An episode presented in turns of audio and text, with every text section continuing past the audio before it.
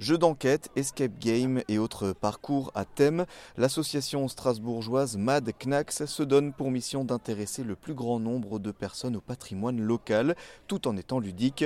Adèle Masson à l'origine du projet Mad Knax. Euh, on a l'habitude de se décrire un peu comme les sales qui dépoussièrent l'histoire et on est, vraiment une bande de sales gosses un peu. Euh, notre but c'est vraiment de valoriser le patrimoine et de faire découvrir bah, euh, aux habitants euh, du coin, euh, leur faire redécouvrir chez eux, euh, mais le tout de manière ludique pour que justement il y ait toujours un côté un peu plus fun et on n'a pas du tout envie de se poser comme des, des, profs d'histoire ou des choses comme ça. C'est pas notre, c'est pas, c'est pas nous et puis c'est pas notre, domaine d'expertise. Par contre, on a envie de les faire rêver, de les faire voyager.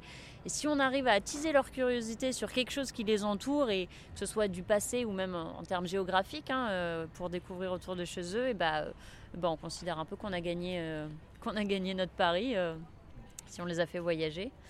Euh, on met aussi un point d'honneur à essayer de faire euh, tout nous-mêmes. Donc il y a vraiment aussi cette notion de, fait main et d'artisanat. Euh, on aimerait bien au fur et à mesure des années où on grandira avoir même des artistes avec qui on collabore et d'avoir vraiment ce côté c'est local, c'est chez vous, venez, venez découvrir, venez redécouvrir chez vous et regardez en plus c'est des gens de chez vous qui ont fait des choses et, d'avoir vraiment ce côté très, très vivant et très.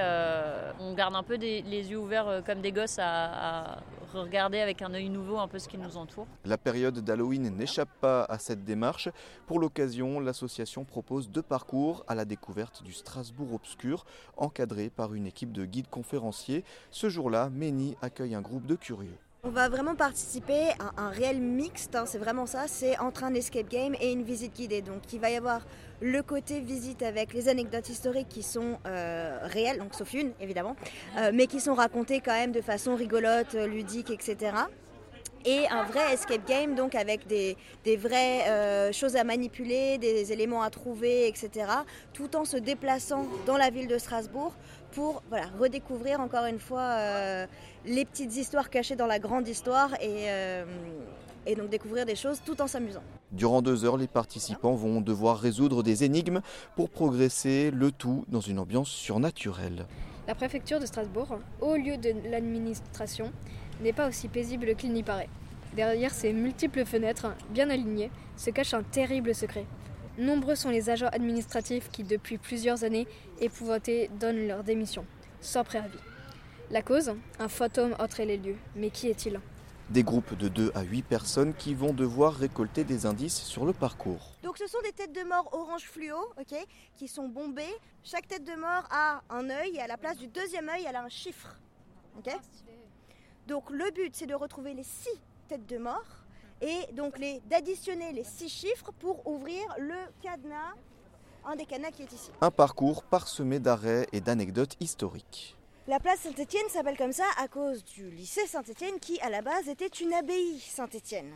C'était une abbaye qui a été fondée par la nièce de Sainte-Odile. C'est la sainte la plus connue d'Alsace. Et donc euh, c'était la fille du duc d'Alsace, hein, donc c'était pas n'importe qui. Et donc son frère, qui était lui-même duc d'Alsace, a eu une fille qui elle-même est devenue euh, bonne sœur. Et qui a donc créé une abbaye ici, Saint-Étienne. Et cette dame s'appelait Attal. Et quand elle est morte, il se trouve que son cadavre a commencé à faire des miracles parce que euh, pourquoi pas, donc elle a été canonisée, tout ça, tout ça. Et il se trouve qu'à cette époque-là, euh, la, la, personne qui dirigeait le mont Saint-Odile, hein, l'abbaye du mont Saint-Odile, était un petit peu jalouse qu'il y ait des miracles qui se fassent ailleurs, notamment à Strasbourg. Donc qu'est-ce qu'elle a fait? Elle a envoyé quelqu'un pour voler le cadavre et le ramener à Saint-Odile. Des aventures pour enfants sont également proposées par l'association.